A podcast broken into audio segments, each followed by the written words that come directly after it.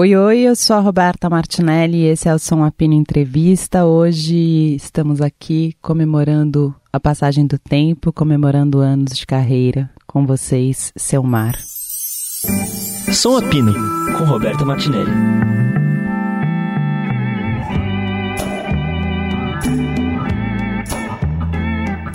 Seu Mar. Oi. Vamos falar então da retrospectiva que são 35 anos de carreira. É um choque. É um choque, né? É. É um choque, mas é bonito também, porque eu acho que artista carreiras instáveis, né? Esses lugares, quando a gente completa um certo tempo, é tipo, nossa, deu certo, né? É, e eu, eu quis também justamente contar desde o princípio, né? Então esse número parece, para mim, é uma glória, né? Porque desde da primeira vez mesmo que eu peguei o violão e fui ganhar um cachê, né? Eu comecei a ganhar para fazer. Os 35 conta daí. É, isso que eu tô. Isso que eu pensei, né? Mas assusta um pouco, assim. Falou, ai, gente. Já? Já. Mas é verdade. E como que você começou antes desse. antes dos, dos 35? Aí comecei cantando assim na minha cidade, pegava o violão, levava pra escola, ficar fazendo umas rodinhas de, de, de, de música com os amigos. E aí participei de um festival de música lá. Eu tremia, assim, eu lembro que eu fiquei muito nervosa. Eu tinha 17. E ali eles me deram um prêmio de melhor intérprete. E eu fiquei, pô, que legal! Então essa história pode ser. Você não vai pode lembrar ser... a música, lembra? Ah, eu tinha feito uma musiquinha para participar ah. do festival, né? Que essa foi a minha primeira música, mas nem lembro mais. E e aí quando eu fui para BH, né, que realmente eu comecei, eu saí do interior e fui para Belo Horizonte, que eu me chamaram para fazer uma, um barzinho, né, uma noite assim, eu falei: "Ah, vamos". Aí eu comecei a gostar. Eu comecei a gostar e, e, e aí é isso, eu já tinha uns 20 anos quando eu comecei a trabalhar com música desse jeito, assim, fazia jingle, fazia de tudo que dava, que aparecia casamento. E o que, que tinha no seu repertório nessa época, barzinho? Eu tentava, juro para você, eu tentava procurar uns lado B, assim, dos, dos caras que eu gostava, né? Tipo de Javan, tinha aquelas top, mas eu sempre procurava uma menos conhecida do Javan. Javan é o rei do barzinho, né, é. gente? Maravilhosamente o rei. E é uma escola, né? É uma escola. É uma escolona pra gente. Então, assim, desde pegar no violão, tirar as melodias, tirar as harmonias e tal, ir para lá, sentar e fazer toda aquela conexão da voz, do violão e da galera que fica em frente, falando, comendo, bebendo. Tudo isso é uma escola. Então, eu sempre é, tentava puxar uns, umas músicas meio desconhecidas, assim. Tanto que eu fiz um show chamado 30 Músicas que você não ouve no rádio. o pessoal de rádio fica assim, mas como? Quem disse? É. Quero ver se não toca mesmo. Me desafia. Mas eu pegava uns Hermeto, Pascoal, pegava Egberto Desmonte, umas músicas só, voca só vocais, assim. Tive esse show. Fiz um, um, um tempinho desse show aí. Então, 30 músicas, imagina, um show com 30 músicas. Era noite, né? E é uma loucura isso de barzinho, né? Porque eu, quando chego em barzinho e tem um cantor, eu tenho um misto de pânico, porque eu não vou ficar, não vou conseguir conversar, porque eu vou ficar preocupada com o cantor, eu fico muito preocupada. E sei que as pessoas vão viver as vidas delas e que vai ser um. Eu tive agora recentemente em Campos do Jordão, tinha um moço com uma guitarra super amplificada, assim, com distorcida, cantando uns hits dos anos 80 e não parava. E eu, muito constrangida, tipo, meu, coitado dele, tipo, é, uma, é um restaurante e ele tá lá, eu preciso prestar atenção, o que eu faço? Eu tenho isso também. Eu tenho é. uma, uma situação muito louca. É uma situação louca. De querer ouvir, de, de, de, de me sentir mal quando eu falo, converso. De bater palma. Bater palma e mostrar pra pessoa que você tá preocupada com ela. De aplaudir sempre. Eu acho que é um pouco é isso que você está falando. É. E é um pouco que eu vivi também. Era tão bom quando alguém reconhecia que você tinha cantado uma música legal, era tão bom. então, faz parte do processo da gente também, né? De e de desencanar um pouco, sabe? Um pouco tocar para você, ficar ali naquele estudo, às vezes você fica estudando, fica aprimorando a interpretação daquela música. Então, tudo isso acontece. E você né? aprendeu a tocar violão com quantos anos? Ah, eu tinha uns 15, 16. E o que te, alguém tocava na sua casa? Meu pai. Meu pai que me ensinou. E, mas tocava pouco, assim. É, em BH, quando cheguei, eu fui estudar violão. Aí eu resolvi estudar violão clássico. E foi ótimo, porque aí me deu uma liberdade, assim. Mas meu Cê... pai era cantor na juventude dele, uma voz linda e tal. E depois largou? Aí ele casou, teve as filhas e, e foi. E também em cidade pequena, né? Não tinha muito como trabalhar com isso. Então ele, ele abandonou, mas a vida inteira, cantando em casa. Eu trouxe ele para cantar em São Paulo em 2009 e levei ele pro Sesc Pompeia. E foi muito emocionante ver meu pai no Sesc Pompeia, sabe? Ele acho que nunca tinha visto assim um teatro. Ele não sabia, sentava, levantava, punha o óculos, tirava o óculos, e eu tentando ali organizar com ele. Mas foi lindo, emocionante, assim, para a vida, dos momentos mais lindos da minha vida, assim, foi foi trazer ele para São Paulo para cantar. E o que, que ele cantou? Nós cantamos Avesso, né? Que dá pra gente abrir vozes, que é minha e da Alice Ruiz. Pode parecer promessa, mas eu sinto que você é a pessoa mais parecida comigo que eu conheço. Só que do lado do avesso.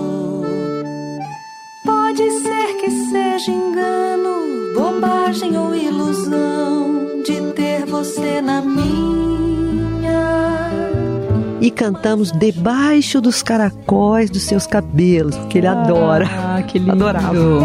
Um dia areia branca, seus pés irão tocar e vai molhar seus cabelos, a água azul do mar. Janelas e portas vão se abrir pra ver você chegar. E ao se sentir em casa, sorrindo vai chorar. Então a gente cantou essas duas. E, e era um dia dos pais, olha, foi, foi lindo mesmo. Então foi importante. Mas eu devo isso a ele, né? O violão, o gosto pela música. Minha mãe também cantava, mas, mas eu acho que meu pai era mais. É, já tinha experimentado os palcos também.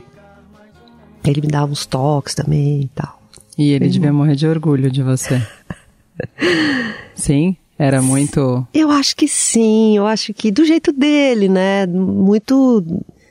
É, do, do interior, um homem simples do interior. Acho que algumas vezes ele, eles vieram para São Paulo ver os meus shows. O lançamento do meu primeiro disco, eles vieram. E acho que foi um choque, assim, né? Também. E acompanhavam o que dava para acompanhar, né? De TV e tal. Muitas TVs na época que, que eles assistiam. Que tinha tanta TV. Eu fui na Hebe, imagina, ah, minha mãe. Ai, que demais.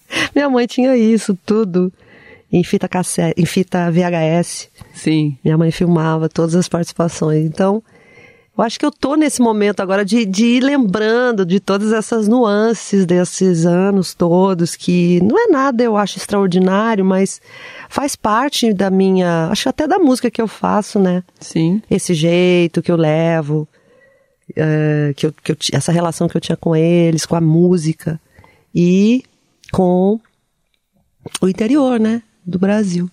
Sim. E aí do barzinho, fiquei pensando uma coisa que eu vou ter que fazer esse parênteses. Que eu tô fazendo um programa de literatura e tava até gravando sobre um, um livro agora que eu gostei muito, que chama Saia da Frente do Meu Sol, que é o Felipe Charbel, o escritor, ele fica tentando reconstruir a vida do tio, porque ele não sabe muito bem quem é o tio e a família não fala muito, né? E eu falei, seu pai devia morrer de orgulho, e você falou, sim, do jeito dele. E eu tenho pensado muito nisso, né? Nos silêncios que as famílias crescem, né? E convivem e que a gente saca os carinhos uns dos outros, mas não é dito tanto, né? Que coisa louca que a gente tem. Toda família tem isso. É, né? Eu acho que sim. Eu não sei se porque para eles era tão natural assim que eu cantasse, porque todo mundo cantava, cantava, as tias cantam, enfim, era eu acho que era natural, não foi nada extraordinário como eu, que eu tô te dizendo. E não é, na verdade, né? Mas é, a gente, eu, né, que já tinha saído de casa e sabia a batalha que era, para mim era sempre um show de lançamento de um disco. Era um, nossa, era um show de lançamento. coisa que a gente tava batalhando há anos para gravar, para fazer. Então, mas eu acho que a visão deles era que é um trabalho, e é um trabalho, é. né? É. é a profissão que eu escolhi, que dá trabalho mesmo, né? Opa! Uma coisa que dá é trabalho. É. e aí do, do barzinho pra. Como foi essa virada, assim, tipo, do barzinho pro, pro profissional? É, não eu... que o barzinho não seja profissional, né? Mas... Mas eu te entendi. É, aí alguns amigos começaram a me chamar para fazer pequenos shows também, em BH. E, e então já ia fazer participação em show, já ia fazer backing vocal em algumas músicas, então já dei um passo, já dei um salto, né? Saí do bar e fui pro teatro. Também adorei, já fui gostando. Falei, ixi, ah, esse trem aqui é muito bom. Por causa do silêncio, né? As pessoas faziam silêncio, tinha aquela luz especial e tal. E mas eu não fiquei muito tempo em BH não. Eu voltei para mim, para o sul de Minas, fui para uma outra cidade chamada Itajubá que é grande, é uma cidade grande dentro da nossa região, que é estudantil e tal, e ali também eu retomei os showzinhos, as pequenas coisas e fui estudar, fui estudar dança, fui fazer umas outras coisas. E vinte e poucos anos aí. Vinte e poucos anos. E aí com 24, eu tive uma passagem por Salvador. Fiquei oito meses em Salvador cantando lá também. E fazia, aí eu fazia esse paralelo. Tinha a noite, né, que me dava o meu, meu sustento. E os pequenos shows que eu já arriscava fazer, às vezes não ganhava, mas eu ia fazendo para até para criar repertório e tal, né? Mas eu acho que foi só quando eu cheguei em São Paulo em 2005 que eu realmente pus um foco nessa nessa questão do repertório. E aí eu cheguei com o telefone de Zé Cabaleiro, que na época morava com o Chico César, eles moravam juntos. Uhum. E liguei, falei, olha, sou amiga da Rossana, a Rossana é produtora do Zeca. Sim. E eu queria ouvir umas músicas, porque eu preciso de um repertório meu. Aí eu fui lá na casa deles e gravei tudo assim numa fita. E já dali eu comecei a escolher, né, o que cantar e tal.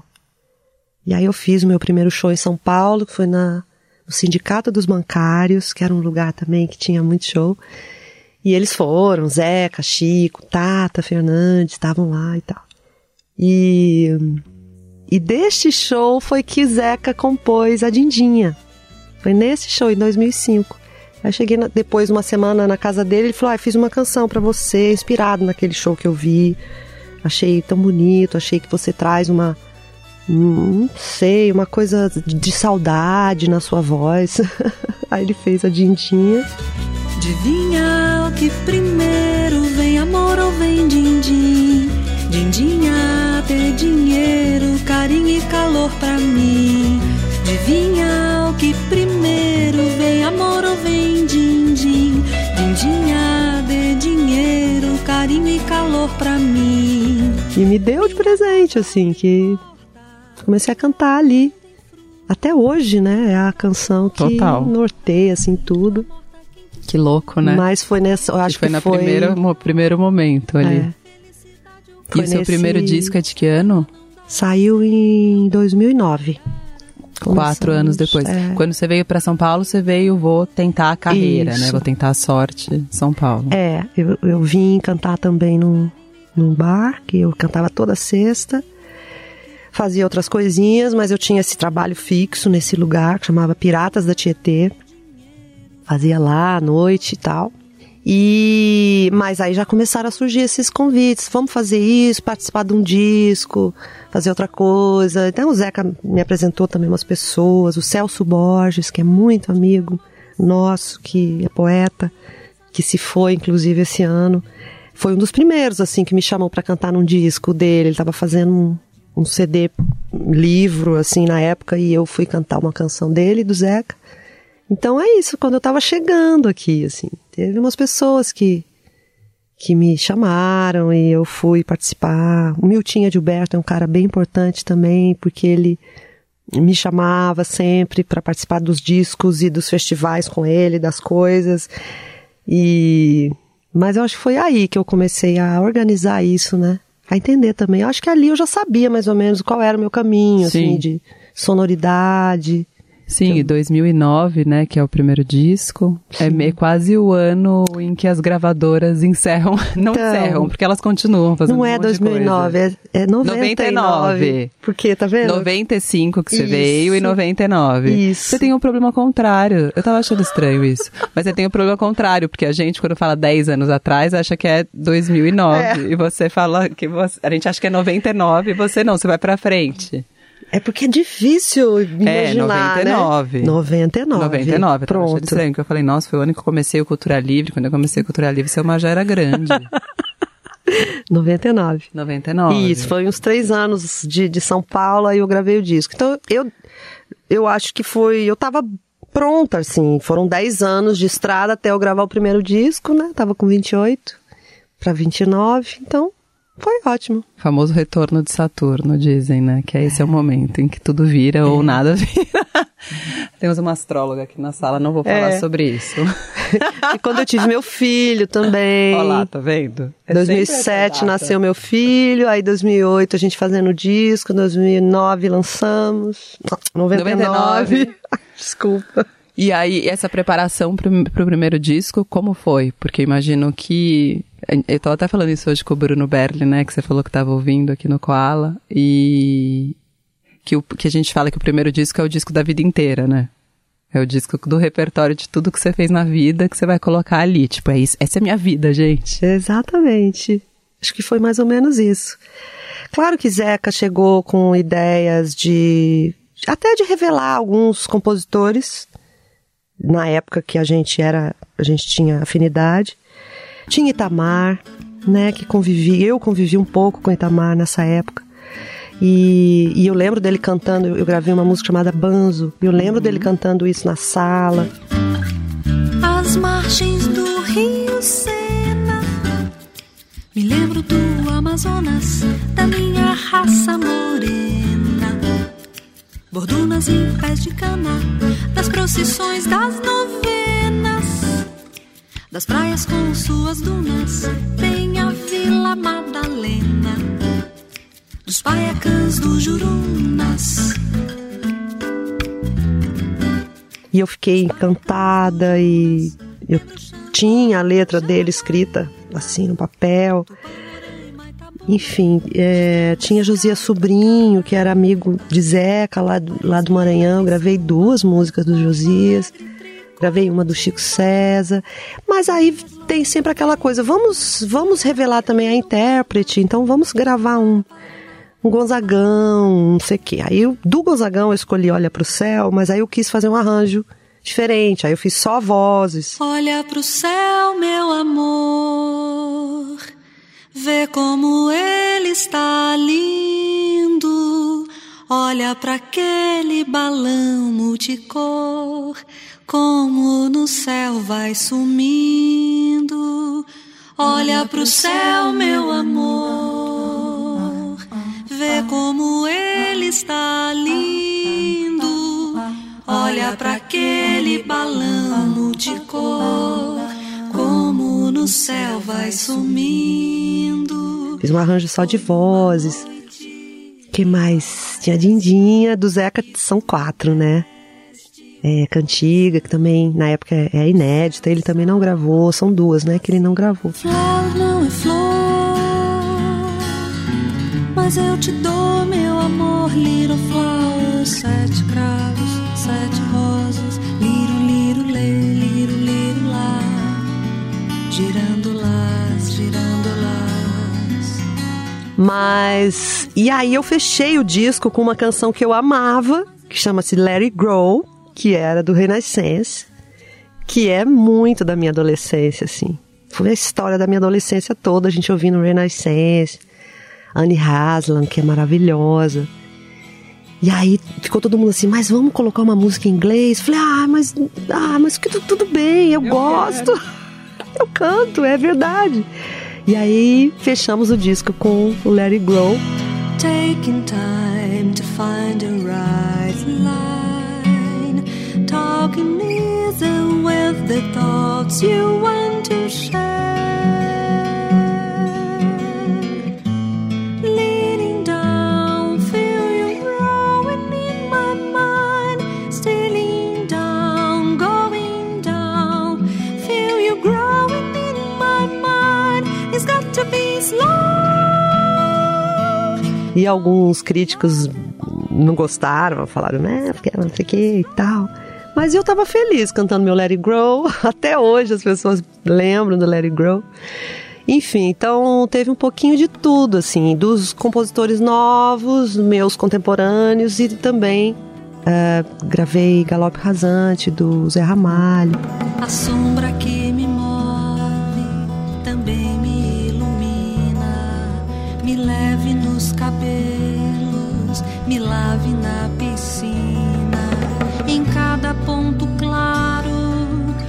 cometa que cai no mar em cada cor diferente que tente me clarear.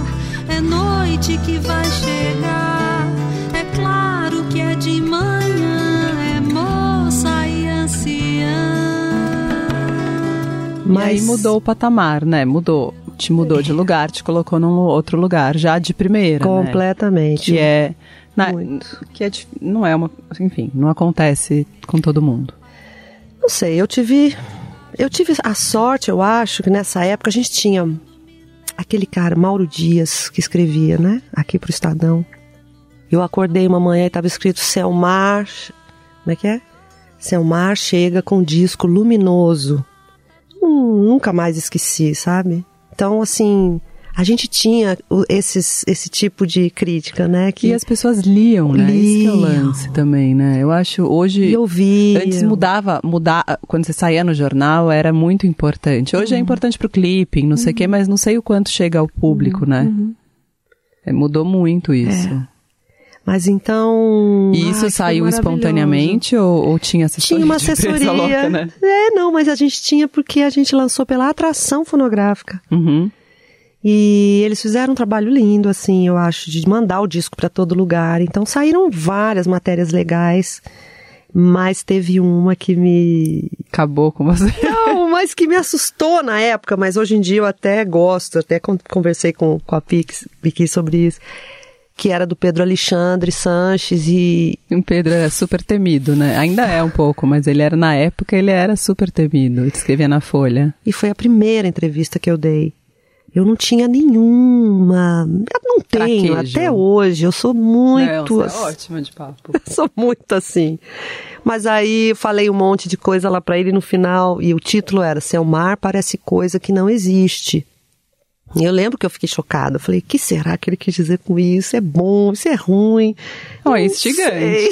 O que era bom ou ruim? Não sei. Parece coisa que não existe. Como desenvolvia? Eu fiquei curiosa agora, quero ler. É, ele, ele, ele me coloca assim num lugar meio, meio fora da caixinha mesmo, como se eu estivesse chegando. Eu lembro que o mercado da música naquela época tinha muita coisa eletrônica surgindo assim. Sim. E as cantoras tinham essa, essa coisa de fazer e, e juntar umas bases eletrônicas e umas coisas assim. Mas eu não quis fazer nada disso, não era minha praia. Eu falei, vamos fazer um disco com meus violões e instrumentos acústicos. Então o Dindinha é isso aí, né? Bem acústico. E então, não sei, eu nessa, nessa dele falar isso, eu achei, ah, será que eu acho que eu tô bem fora do contexto? Mas e realmente instigante, eu acho que instigou até a curiosidade das pessoas. Nossa, super, eu fico Então hoje eu agradeço ele, acho massa, falo que bom. que maravilhoso. E aí depois o próximo disco é 2003. Isso. Foi o seu sempre, o Sempre, Sempre Viva. Viva. Sempre Viva.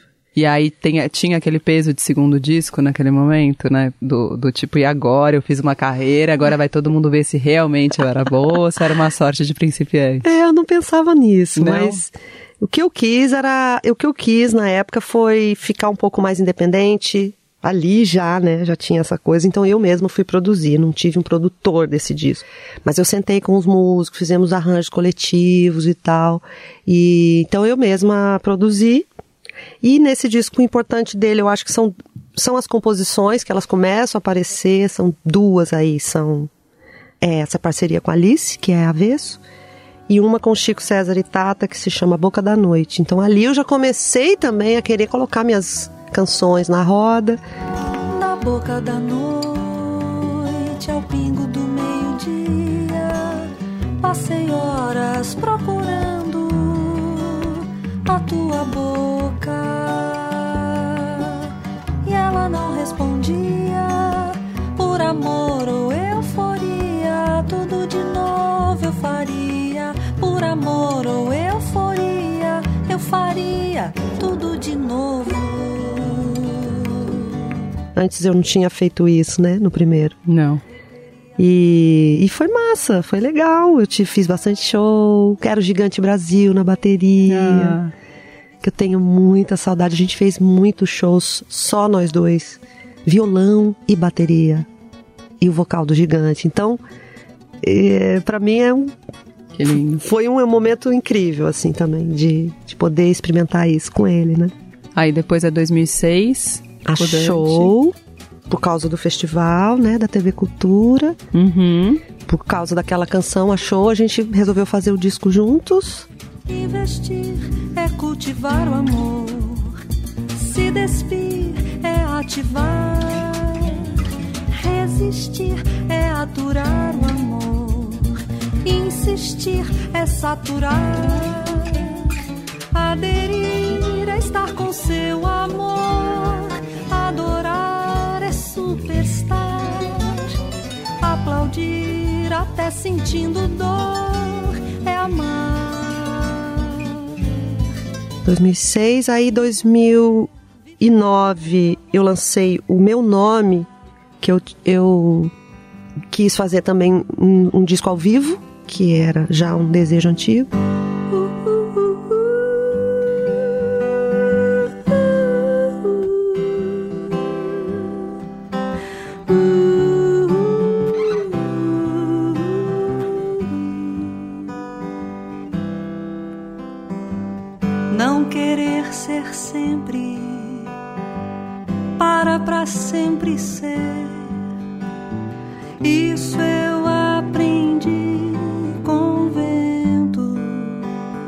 Fui pro teatro e gravei ao vivo. São 20 canções, é um disco longo assim também. Só as minhas composições com parceiros. E aí fui pra Holanda, gravei um disco lá, meio de releituras. Quanto tempo você ficou na Holanda? Acho que eu fiquei uns 5 anos. E por que, que você foi? Ah, eu achei, eu achei que ia ser uma aventura interessante, conhecer outro, outro contexto da música.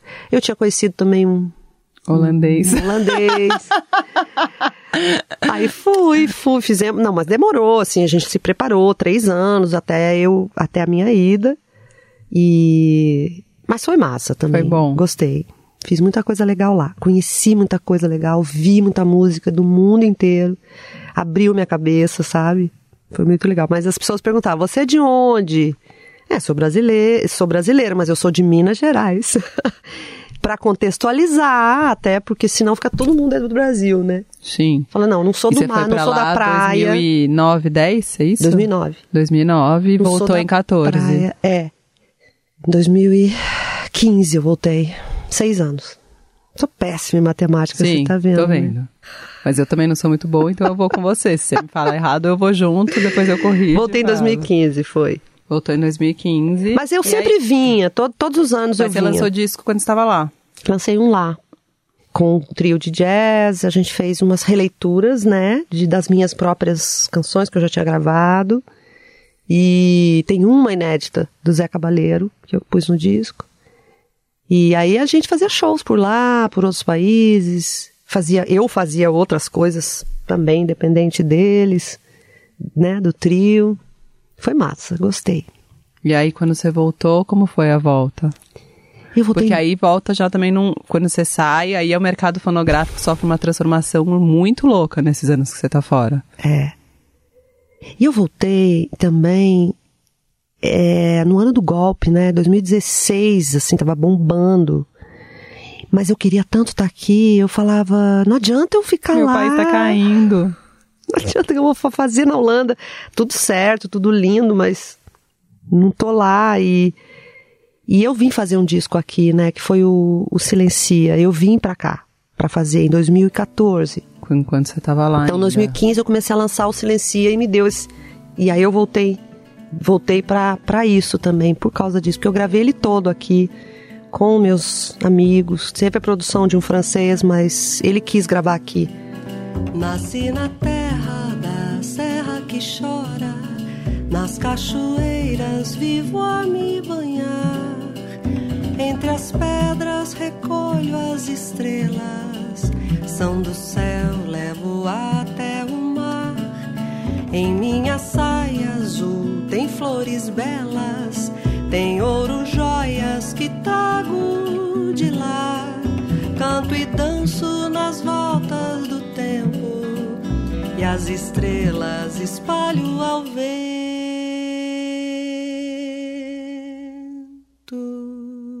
Então foi, foi muito importante voltar nesse, nesse momento, eu acho, para mim. E hum, aí Silencia 2015 e Espiral 2019. Espiral 2019. Foi. Eu sei que a vida pode parecer um salto pro abismo que é você. Eu já tentei compreender. Eu já tentei compreender. Talvez o tempo possa nos dizer o que as escolhas vieram trazer. E agora 35 anos de carreira. Pois é. Quero ver o que que vem, o que que surge agora de de de sonoridades. Eu tô meio curiosa para saber. E é, do espiral, depois do espiral pra cá, né, a gente ainda teve pandemia e toda aquela coisa que eu acho que foi um momento para todo mundo muito louco, né? E para artista eu acho que muito louco, porque a gente ficou dentro do celular, morando ali. morando ali, se resumindo a números, views, virou uma coisa, né? Eu fiquei brincando que aqui virou uma tese de doutorado sobre, ah, eu não faço mais sucesso porque eu não tenho tantos views, ou isso, isso e aquilo. Porque a gente se resumiu aquilo, né? E ficou realmente muito, muita sacanagem, né? Como foi esse período? É, eu eu tava em Minas, eu voltei para Minas nesse período e eu tinha uma internet bem ruim. que bom. Pois é, acho que foi bom, sabe? Eu Porque eu não acho. tinha, não tinha nem condições de ficar fazendo lives, ou de participar de lives, ou de participar de bate-papos. Minha internet caía, às vezes, não era estável. Então eu, gente, desculpa, não posso. Então eu fiquei bem quieta lá. Fiz bastante música, conseguia compor, fazia outras coisas, fazia pão, enfim. Fazer pão é o hit, é mais hit do que fazer live, fazer pão. Eu fui a única pessoa que não fiz pão. Eu fiz bolo, mas ficou tão ruim, tão ruim que eu não fui pro pão. Mas vocês com, você com filha e tal, né, pequena. É mais Total. complicado fazer pão, porque demora mesmo. Não, pão e eu também não tenho talento pro Oh, pão. meu Deus. O bolo que não dava, nunca deu certo o bolo. Nunca, só o curau deu certo. Que Fiz bom, que ótimo, que não é fácil, hein? É. Mas então fiquei lá, tive outras percepções e tive muito medo, confesso. Tive muito medo de sei lá, de que que, que que vai ser da gente, o que que nós vamos ter que falar, fazer, como, como agir, vai acontecer, vai, vai melhorar, não vai melhorar, era muito tudo, né? Mas foi foi importante também reconhecer que outras pessoas e muitas pessoas passavam pela mesma situação e também aquela dor, né, de perder tanta gente, de um horror mesmo. sei lá, foi um Sabe que eu fiz uma live com a Mistério. Alice Ruiz? Hum. E, e foi muito engraçado, que ela falou uma coisa que na minha cabeça nunca mais saiu. Mas ela começou a falar, ela de que ano saiu? Eu falei 81. Ela, ela falou a geração de 80 e 81 que vai conseguir salvar a gente disso. E começou a falar isso, e eu fiquei, Alice, tava fazendo uma live, tô saindo com uma responsa de salvar todo mundo. E ela, Roberta, é isso que tem que ser. É essa geração que tá responsável. E ela ficou falando isso, eu fiquei com isso na cabeça. E toda hora eu fico pensando, meu, que hora será que a nossa geração vai resolver essa parada? Opa! Um pouco a gente resolveu, vai. Um pouquinho, um pouquinho a gente. É muito Não foi a sutil. gente, né? Foi É. todo mundo junto. Não sei se foi a minha geração. Foram Mas eu acho todas. que é muito sutil mesmo. Mas é isso, também sinto, tô começando a sentir isso agora com 54, que, que eu tenho, sabe assim, parece que o meu tempo já, já tá indo, assim, eu preciso fazer ainda muitas coisas, ainda tenho vontade de fazer tanta coisa e parece que o tempo não, não te ajuda, né? Você fala, ai, será que vai dar tempo? tem esse pensamento. Eu acho que quando você tem 10, 20 anos menos, você ainda tem essa esperança, pô, vai dar tempo, vamos lá, vamos começar aqui, fazer uma composteira dentro de casa, vamos começar a falar de reciclagem, vamos começar a falar de, de, de aquecimento global, isso, mas na, na, minha idade, acho que eu e a Alice, a gente conversa sobre isso também, a gente parece que a gente já, já não tem esse tempo. É só uma sensação, tá? É só uma sensação, porque é uma, mas é uma coisa louca, eu acho que isso deve se repetir na vida de todo mundo há muitos anos, né? Eu fiquei pensando isso outro dia, eu falei, nossa, todo mundo tem os 18, 20 anos que você vai mudar o mundo e que nada disso faz sentido, isso não tá certo, a gente vai conseguir. Aí chega uma hora que a gente fala, talvez a gente não consiga. né? É. E eu fiquei pensando, nossa, esse é um sentimento recorrente há muitos anos é. de muita gente, é. né? Mas é isso, é o jeito que Mas você cria. Mas a gente vem mudando. É o jeito que você cria seu filho. Eu, eu vejo isso pelo meu filho, sabe? Ele tá com 26 agora. Eu percebo como foi importante a gente ter criado ele com certas, certos valores que hoje em dia são importantíssimos para ele nesse momento planetário, sabe? Então eu, eu até me orgulho disso, porque a gente não deu um PlayStation. A gente recusou a dar um PlayStation quando ele quis o PlayStation. a gente deu uma câmera fotográfica. Então essas coisas, sabe, essas pequenas coisinhas que você vai fazendo com seu filho, com a sua filha, com as pessoas ao seu redor, eu acho que isso já vai colocando ali, imprimindo ali uma novidade e, e é isso, e uma postura, né, para a vida que a gente vai ter que ter agora. Sim. Né? Cada vez mais. Então a pandemia passou, não foi simples. Hoje, hoje eu ainda tô, sabe, me reconectando com muita coisa. Voltei para São Paulo e encarando também. Eu acho que tá tudo diferente, até os shows. Nos shows eu percebo. As pessoas estão um pouco diferentes. Elas estão absorvendo outras coisas, outras canções que talvez antes não fizessem sentido. Hoje elas, ó, oh, aquela música, pô, que você canta, não sei o quê. Então, a gente tem que ir juntos, né? E ir percebendo o que que mudou, Sim. O que, que a gente tem que dizer agora? Como é que a gente vai mudar o que tem que mudar? É. Que coisa louca. E como você pensou o repertório desse show de 35? Porque Ixi, como é, é que cabe? Quantas horas? São, são 30 é, horas de show? É muito complexo. Eu tentei fazer um, claro, uma, uma coisa do, do tempo, né, das canções, mas também uma, uma pequena historinha ali dentro que pudesse colocar as, o que, que significa hoje para mim, né? Esses 35 anos. Aí tem uma canção que eu fiz com meu pai, que eu acho importante trazer. Eu já fiz um vídeo dela, tá? No Instagram e tal, da vida. Mas uh, o César Lacerda me lembrou disso. Você não, você não quer cantar aquela música do seu pai? Que você fez com seu pai? Eu falei, pô, César, acho que cabe. Então eu vou trazer uma que eu fiz para minha mãe, uma que eu fiz com meu pai. Eu acho que é um pouco isso, trazer um pouco essa história, né, de onde eu venho, o que, que é fundamento para mim. E, e, e, também, de novo, sozinha com os violões, que eu acho que é realmente meu. A minha aventura é essa, né? Pegar os violões e cantar a canção do jeito que ela é, sabe? Sem muita. Muita. Muito arranjo, né? Muita firula, Sim. assim. Não posso fugir, a gente não foge dali, né? E eu chamei o Webster Santos, que é meu parceirão também, desde quando cheguei em São Paulo, pra gente fazer os nossos hits. E então acho que vai ser emocionante, assim, vai ser singelo, mas vai ser emocionante para mim, para o meu público, né? Quem me conhece vai, acho que vai. E seu filho tem algo com música, não? Ele tem. Ah.